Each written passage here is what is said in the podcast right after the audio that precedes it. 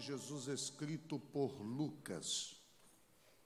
O capítulo é o capítulo de número 9.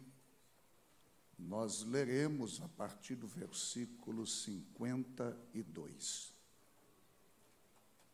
Evangelho de Jesus escrito por Lucas, capítulo de número 9 a partir do versículo de número 57. 57.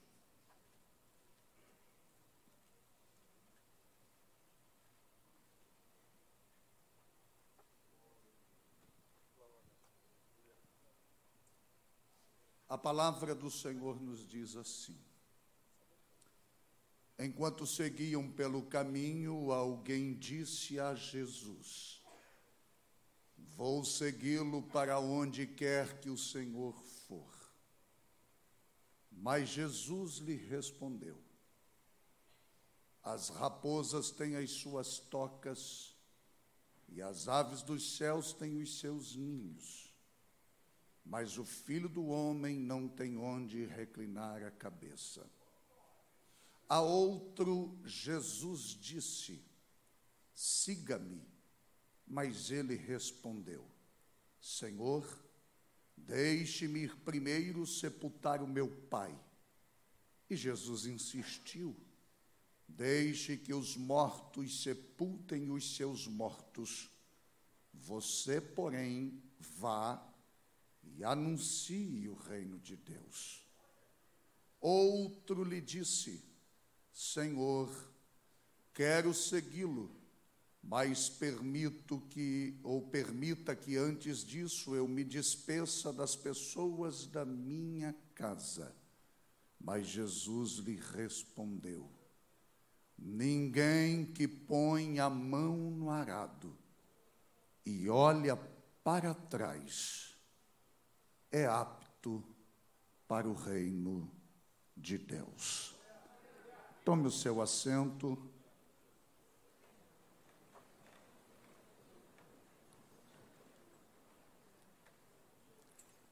É muito bom estar em casa depois de muitos anos, voltar a esta casa, que é a minha casa, minha igreja mãe, e poder servir ao Senhor junto com os irmãos esta noite aqui.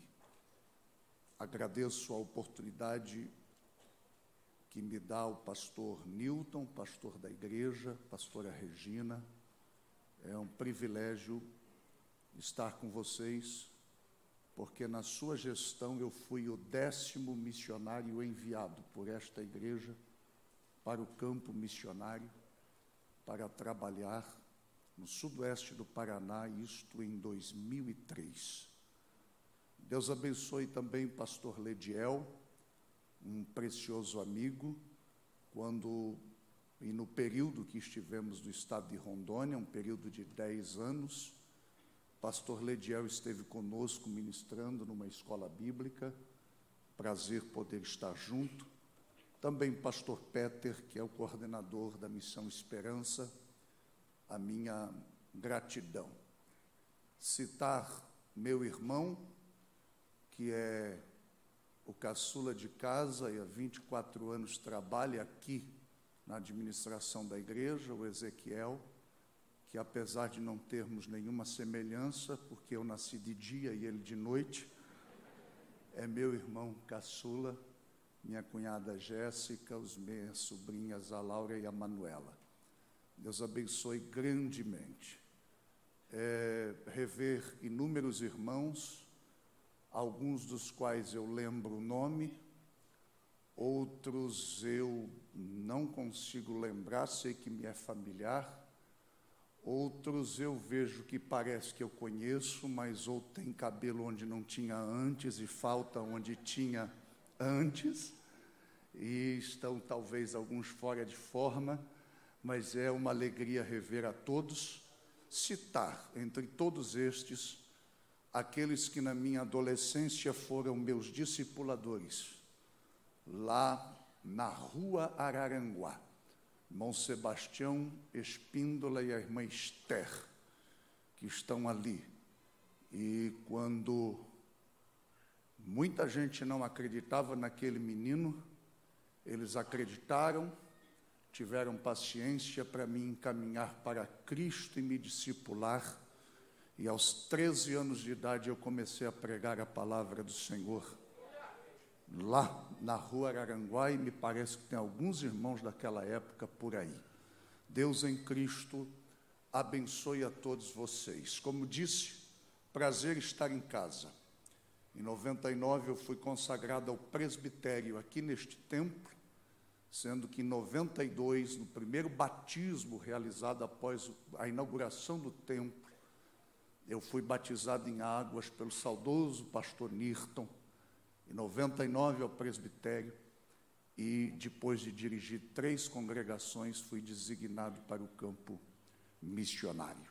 Deus abençoe a todos vocês. Aperte os cintos, eu ensino, prego, prego, ensino. Nós vamos bater um papo esta noite, acredito que no decorrer da nossa palavra, o nosso bate-papo vai se tornar agradável e Deus vai falar aos nossos corações esta noite através desta palavra. Olha aqui nos meus olhos verdes, olhos verdes é para quem pode, não é para quem quer. Então, aperte os cintos e vamos na palavra do Senhor. Em 1986, eu iniciei os estudos no antigo primário. Morávamos na rua Araranguá e a família tão pobre que os pobres chamavam a gente de pobre. E meus pais matricularam na Escola Básica Comendador Arnos Androsne, onde eu fiz todo o antigo primeiro grau, hoje ensino fundamental. E tão logo aprendi a ler, com muito custo, em não sei quantas prestações. Meu pai veio no, no, culto, no templo central, aqui num culto de ceia, e com o irmão Orlando Matos, num chevette verde, aí na frente, comprou uma Bíblia para me dar de presente. E de lá para cá eu me apaixonei pela Bíblia. Eu já perdi o número de vezes que eu li a Bíblia, de Gênesis, Apocalipse, ou em partes indiferentes, em textos que me demorei mais. E repetidas vezes eu li esse texto. E foi nos momentos de grande crise ministerial, de grande crise no campo, de grande luta e desabor.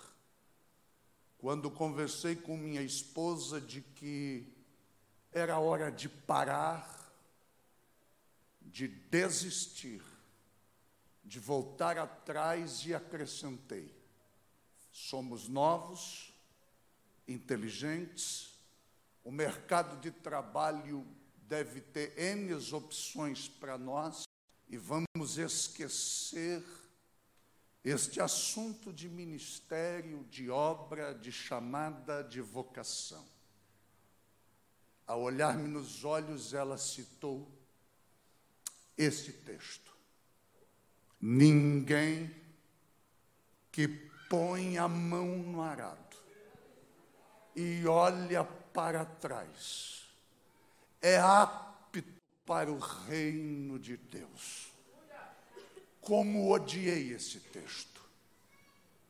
Como fiquei com raiva vir a minha esposa me citando este texto e como odiei o fato de Lucas ter sido o único evangelista a registrar tais palavras para ferir as nossas intenções e os nossos desejos.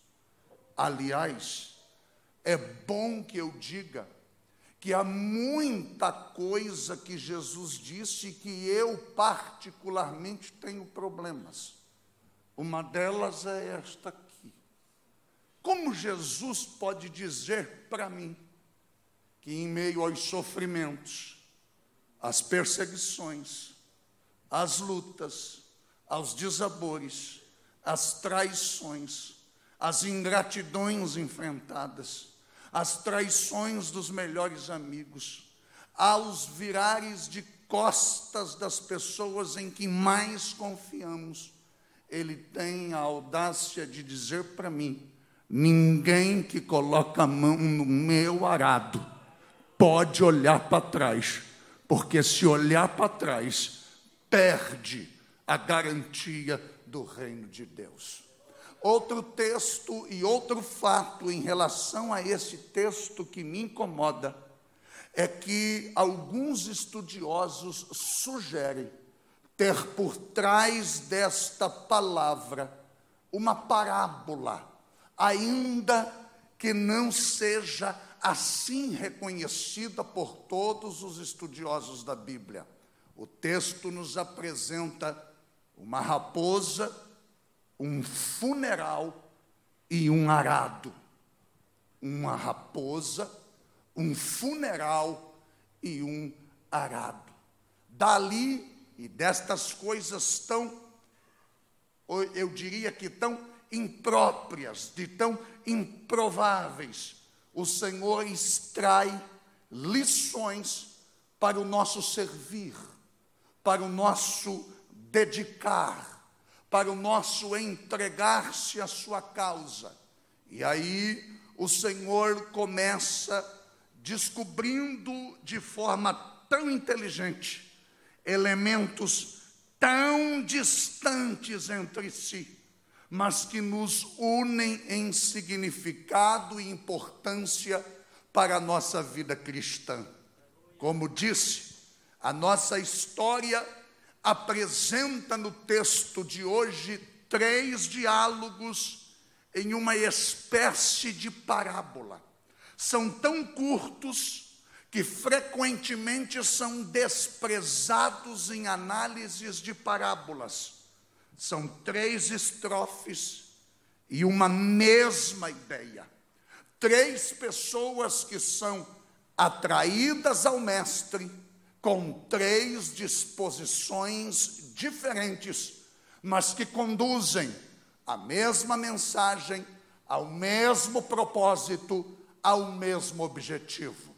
Se não vejamos, o primeiro se oferece para seguir a Jesus, impactado com a primeira impressão gerada pelo seu poderoso poder seu enigmático carisma expor sua fantástica capacidade de oratória.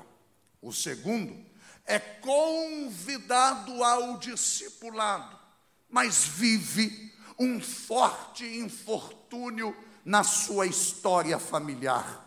O terceiro se oferece, mas antes tem que resolver uma história de família para se integrar aos seguidores do Mestre, é lidando com estas três respostas a um chamado de serviço ao Mestre que nós extrairemos a reflexão desta noite. Chamo a sua atenção para a raposa, que demonstra o preço de seguir ao Mestre a renúncia que precisa existir em nosso propósito de servir ao Senhor, de servir a Deus, de servir ao próximo, de servir ao chamado e à nossa vocação. Esta parábola não tem enigmas culturais, ela tem dois níveis de compreensão. O primeiro está explícito. O segundo nível é o oculto, Este primeiro candidato representa a força centrípeta da missão. Ele é atraído para dentro por uma força sobrenatural para se juntar à comunidade dos discípulos de Jesus. Ninguém o está recrutando nem sequer se há no texto um registro do chamado do Mestre para que ele venha enfileirar a fileira dos soldados do nosso Senhor. Simplesmente se oferece, e se oferece de uma maneira quase inconsequente, sem avaliar as implicações que isto lhe traria. Ele não imagina, ele não tem consciência de que servir ao Senhor significa Getsemane, significa Gólgota, significa traição, significa dor, significa é, é, ser vendido ao preço de um escravo, significa não usufruir daquilo que você produziu, você planta outros vêm colher o que você plantou e leva o louvor em cima da plantão, da lavoura que você estabeleceu. Não significa e não tem nada, nenhum pensamento disso. Qualquer judeu que visse em Cristo as características de um Messias, tinham em mente a ideia de um final glorioso tal qual Daniel, no capítulo 7, versículo 14, houvera profetizado, para que todos os povos, línguas e nação o sirvam e digam que Ele é o Senhor.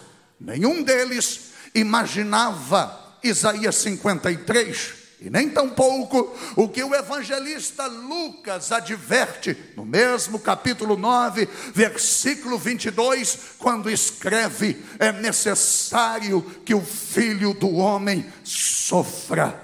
Agora, diante da oferta voluntária do discípulo, Jesus diz: os pássaros têm seu ninho, as raposas têm suas covas, mas o filho do homem não tem onde repousar. Quer vir atrás de mim? Prepare-se para uma vida de renúncia. Quer vir atrás de mim? Prepare-se para uma vida de sofrimento. Quer vir após mim? Prepare-se para uma vida de incompreensões quer vir após mim, prepare-se para uma vida de frustrações e de decepções. Infelizmente, irmãos e irmãs que estão reunidos neste templo para pensar missões nesta noite, nós vivemos uma época de pessoas servindo ao Senhor de forma dengosa, mimada, equivocada como se fossem para uma colônia de férias, um resort, um spa, para usufruir de coisas boas. A palavra do Senhor nos confronta esta noite, dizendo: Quer vir após mim? Prepare-se não tem, os pássaros têm ninhos, as raposas têm suas covas, mas aqueles que servem o Filho do Homem talvez não terão onde reclinar a cabeça, mas tem de bom ânimo. Eu venci o mundo, eu venci o mundo. Quem recebe esta palavra, levante a sua mão ao céu para glorificar ao Senhor Jesus esta noite além deste viés explícito no texto, há algo que está escondido. A fala tem um simbolismo político. As aves do céu é uma referência às nações gentílicas que pisavam Jerusalém. E Jesus está dizendo: cada nação gentílica tem sua própria terra, mas os filhos de Israel não mandam no seu lugar. A raposa é uma referência a Herodes, a família dele, de judeus mestiços com idumeus, que era o líder político da nação. Ele está afirmando aqui que todos estão se sentindo confortáveis na terra de Israel, menos o verdadeiro Israel. E na entrelinha ele está propondo, olhe bem aqui na minha face agora, se a sua sorte se misturar com a minha sorte, você não estará engrossando a fileira dos campeões. Você estará engrossando a fileira dos deserdados, a fileira dos desamparados, a fileira daqueles que sofrem, mas aquele que também diz isto, inspira Paulo a escrever na segunda carta a Timóteo, dizendo que apesar de um combate ter sido batido, a coroa da justiça está reservada para todos aqueles que renunciaram à vida aqui para servir ao Senhor Jesus. Só quem recebe essa palavra, levante a sua mão ao céu para glorificar a Jesus Cristo. Senhoras e senhores, irmãos e irmãs, esta primeira, este primeiro elemento de nosso texto representa o preço de seguir a Jesus. Renúncia. Se você não está disposto a renunciar, você está equivocado na sua forma cristã de ser.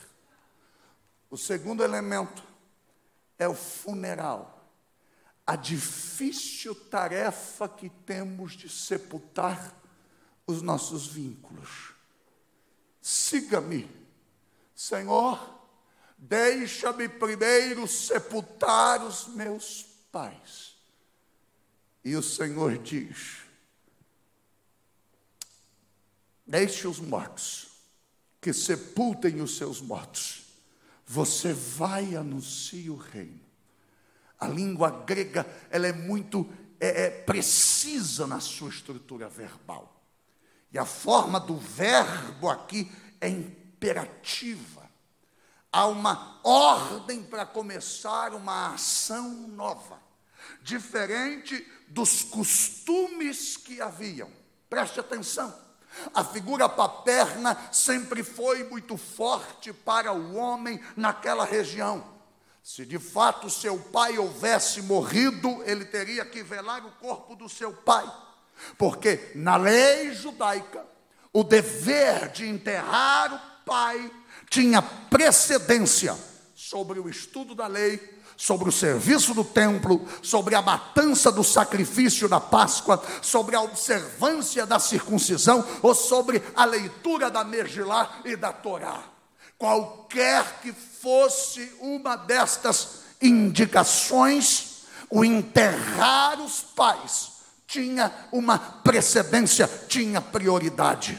Mas o filho, aqui, o texto, se fosse um filho primogênito, a morte do pai só aumentava o vínculo da família, porque a partir de agora ele assumia as responsabilidades inerentes ao pai. No caso da mãe ser viva, teria que cuidar da viúva e dos irmãos. Se fosse não primogênito, só poderia sair de casa após a morte do pai.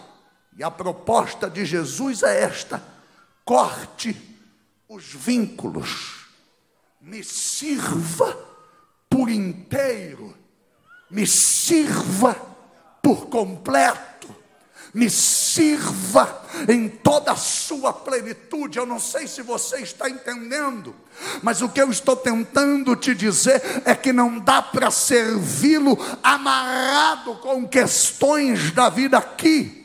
O apóstolo Paulo, escrevendo a Timóteo, diz: Ninguém que milita se embaraça com os negócios desta vida.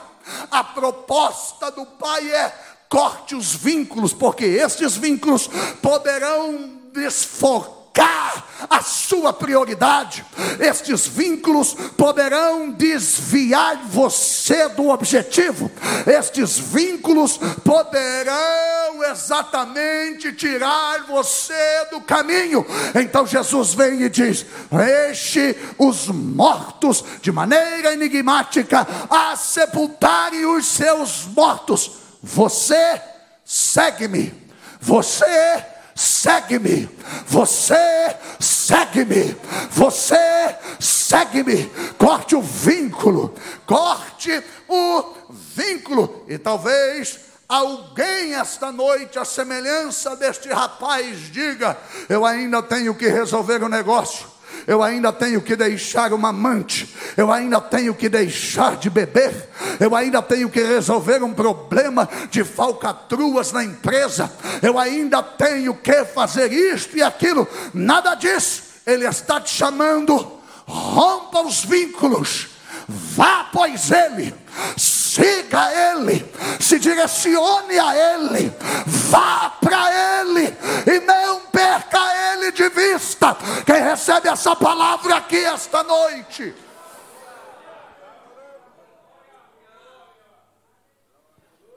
Me ajude a pregar.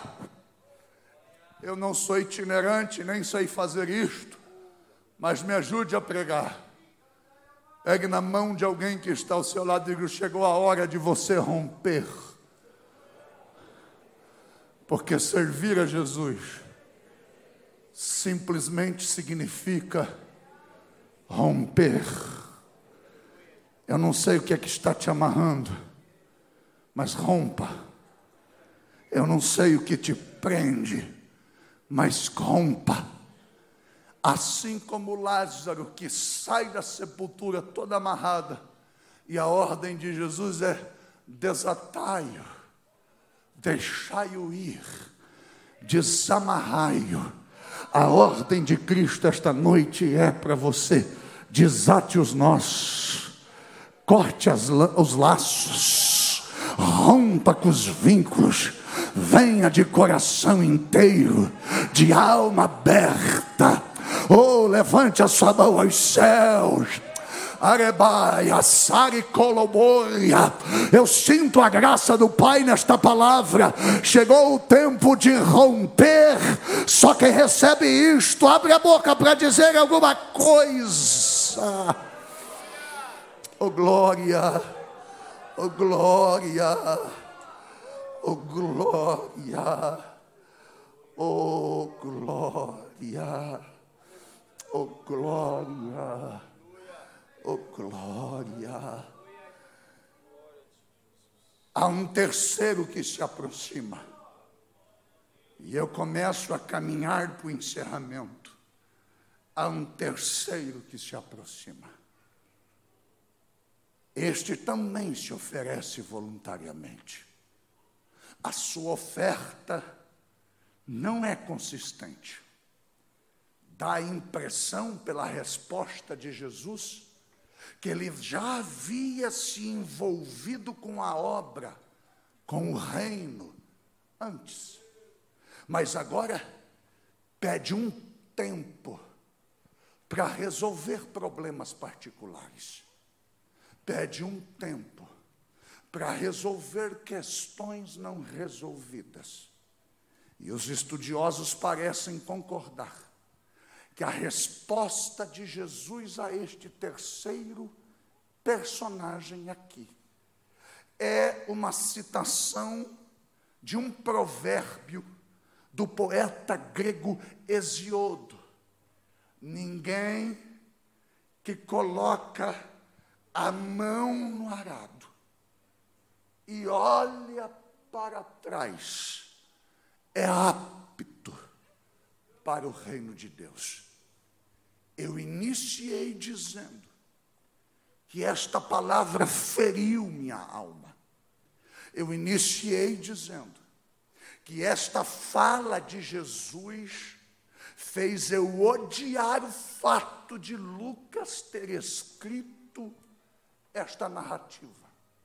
Eu tive problemas com este texto, porque naquele momento me parecia ser a opção mais óbvia, a solução mais precisa, a coisa mais certa a se fazer.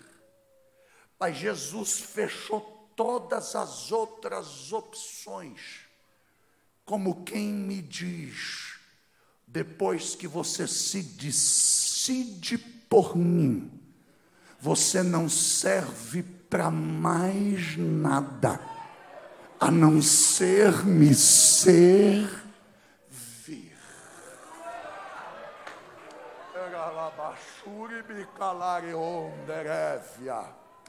Aleluia, aleluia, aleluia.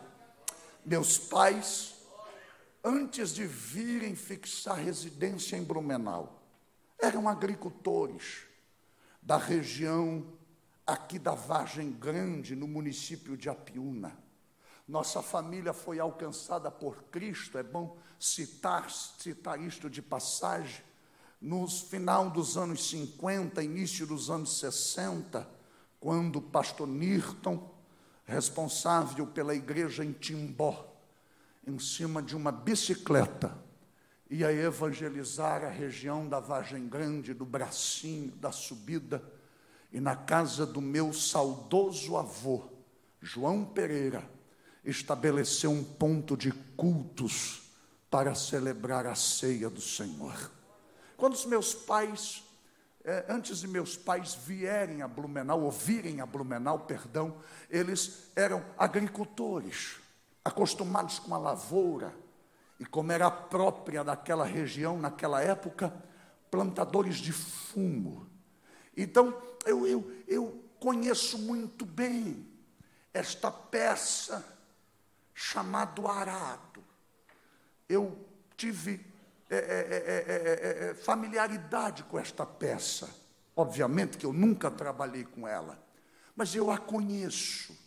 E todos os que são oriundos da agricultura aqui sabem que antes de se plantar algo, o agricultor deve abrir a terra, revolvendo-a para que seja descompactada.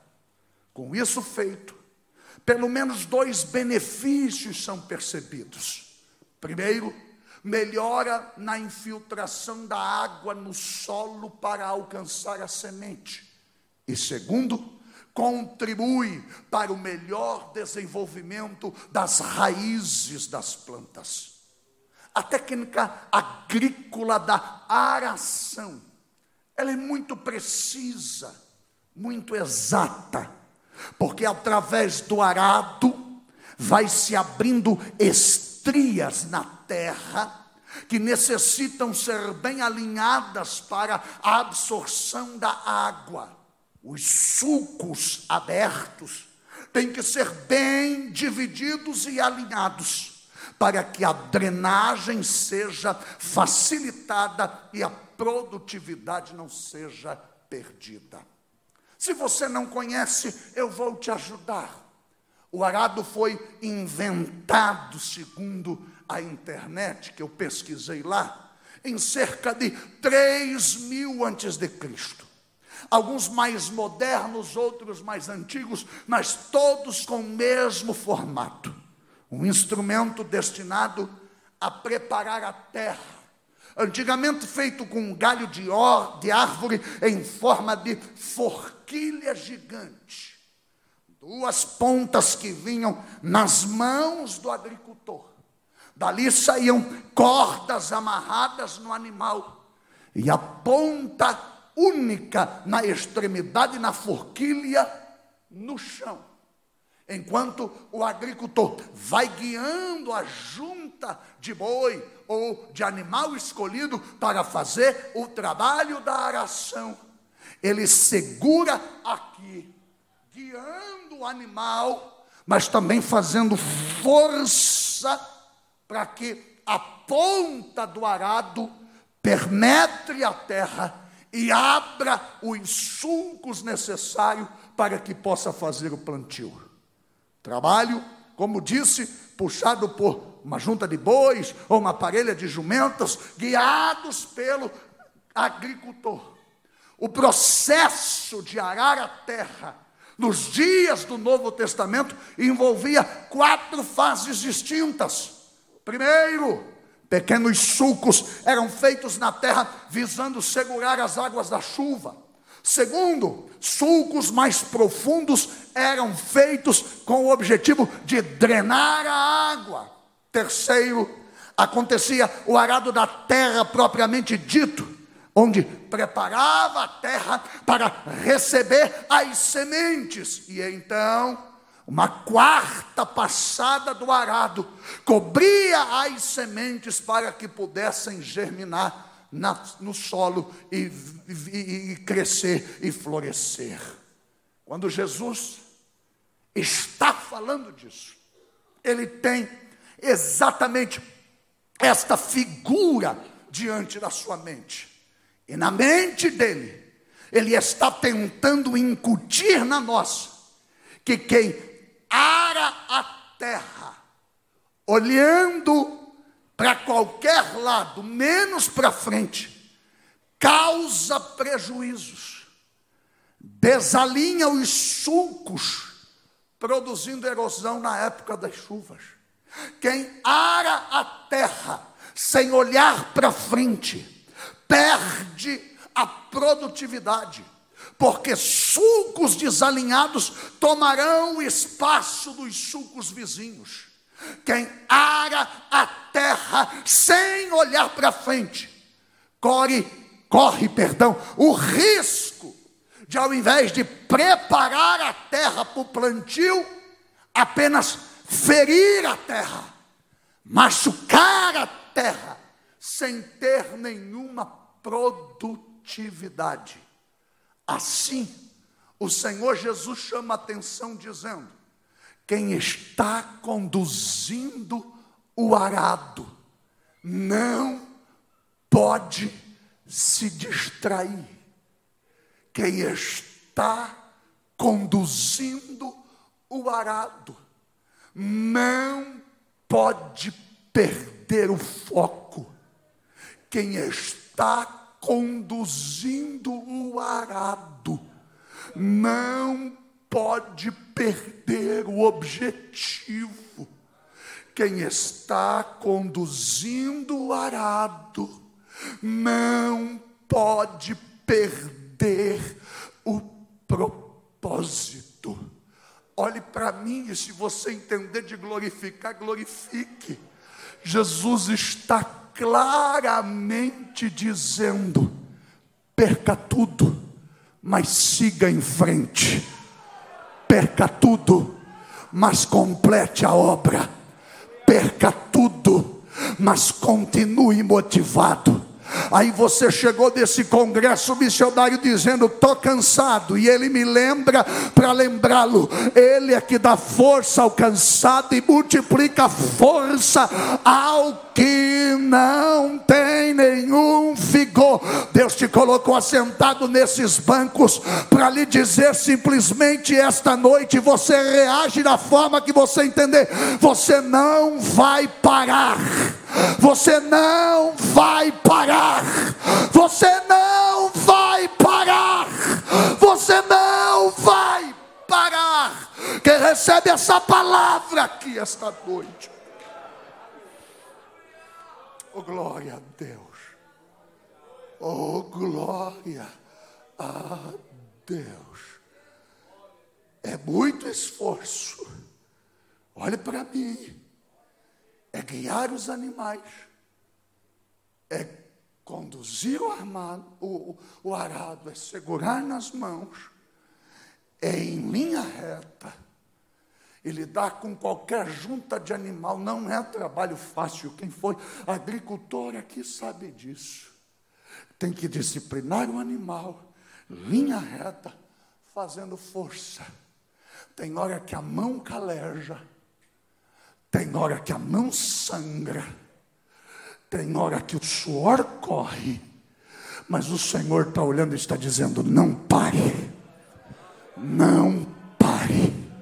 Não pare, não pare, não pare, não pare. Você que já pensou em entregar a liderança do ministério que você está fazendo na igreja, a palavra veio em sua direção esta noite para dizer: não pare. Você que pensou em simplesmente cruzar os braços, não se envolver mais com o coral, com a orquestra, com o departamento e o ministério da juventude, com este ou aquele trabalho na igreja, não vou mais pregar, não vou mais cantar, e a palavra de Deus esta noite para você, continua que eu renovo tuas forças, continua que eu te ajudo, continua que eu te fortaleço, continua que eu te esforço, continua que eu faço a obra por você. Quem recebe essa palavra aqui, quem recebe, quem recebe, quem recebe, quem recebe, oh glória, oh glória, oh glória. Eu vim com uma palavra de ânimo a você esta noite. Eu vim com uma palavra pastoral. A bálsamo aqui esta noite. Tuas mãos estão cansadas de ter que segurar no arado. E você chegou aqui esta noite, talvez dizendo: é só eu, só tem eu. Caleja as mãos. Você olhou para as mãos e já estão sangrando. A incompreensão das pessoas. O mimimi da presente geração.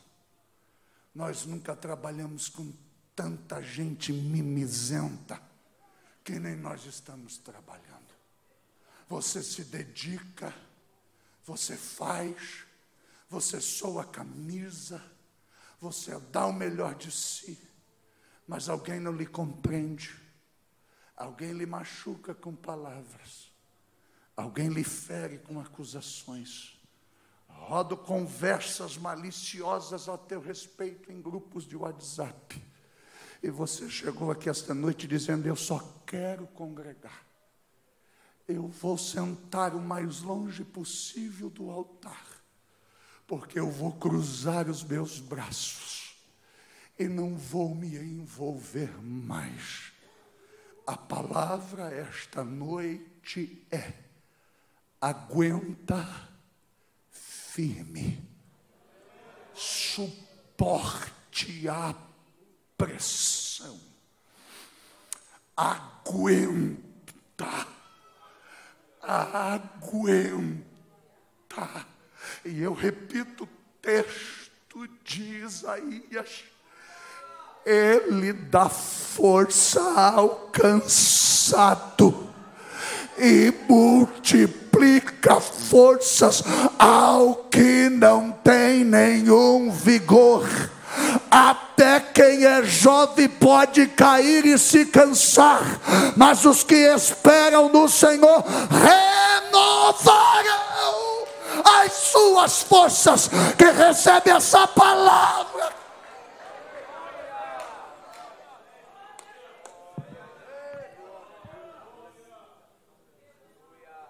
E Deus tem as suas formas de renovar a gente. Como bom pentecostal, a gente acredita que num culto como este, Deus vai fazer o pregador descer do púlpito, vir na minha direção, colocar a mão na minha cabeça e dizer: servo, eu falo contigo serva, eu faço isto e aquilo. Ou quem sabe, alguém sai marchando, falando em línguas.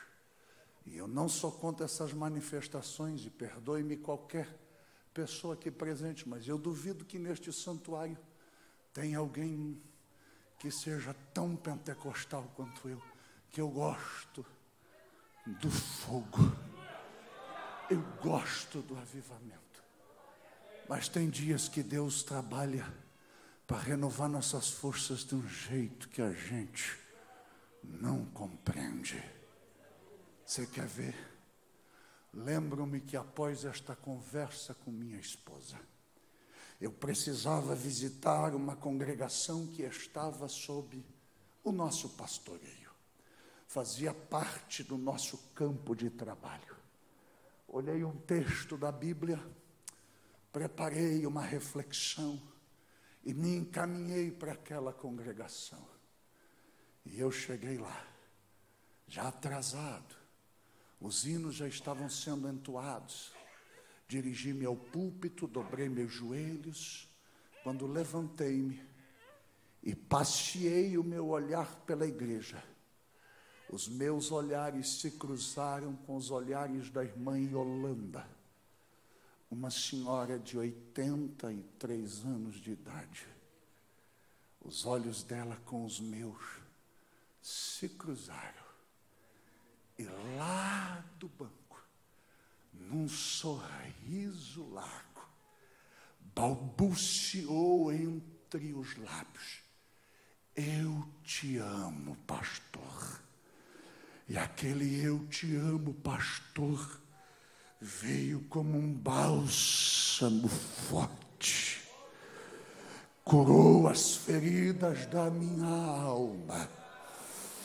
E aqui ao meu ouvido era como se eu estivesse ouvindo.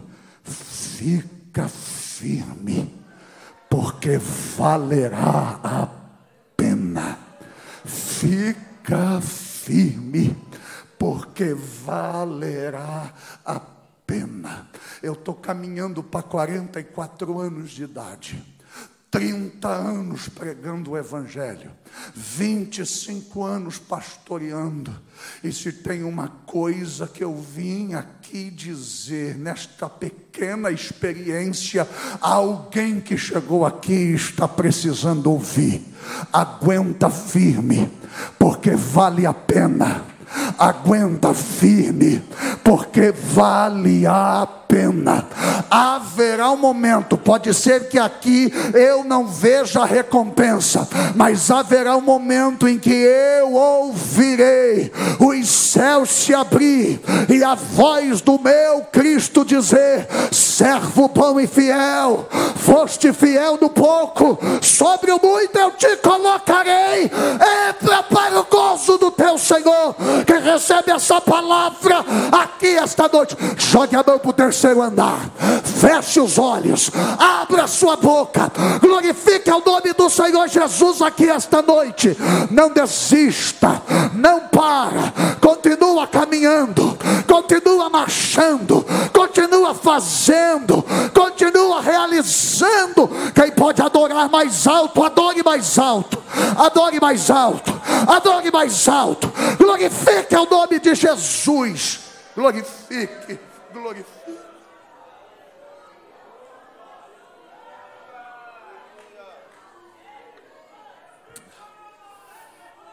Oh glória, oh glória, é uma graça de Deus nesta casa, é uma graça de Deus. Eu não vim a vocês esta noite com palavras persuasivas de sabedoria humana eu vi esta noite com uma palavra bíblica, e eu sei que o Espírito está produzindo resultado. Receba o poder desta palavra, que as suas forças sejam renovadas. Eremando revisor igaia, murimate careteremenuri séria aqui embaixo do púlpito até o início das escadarias.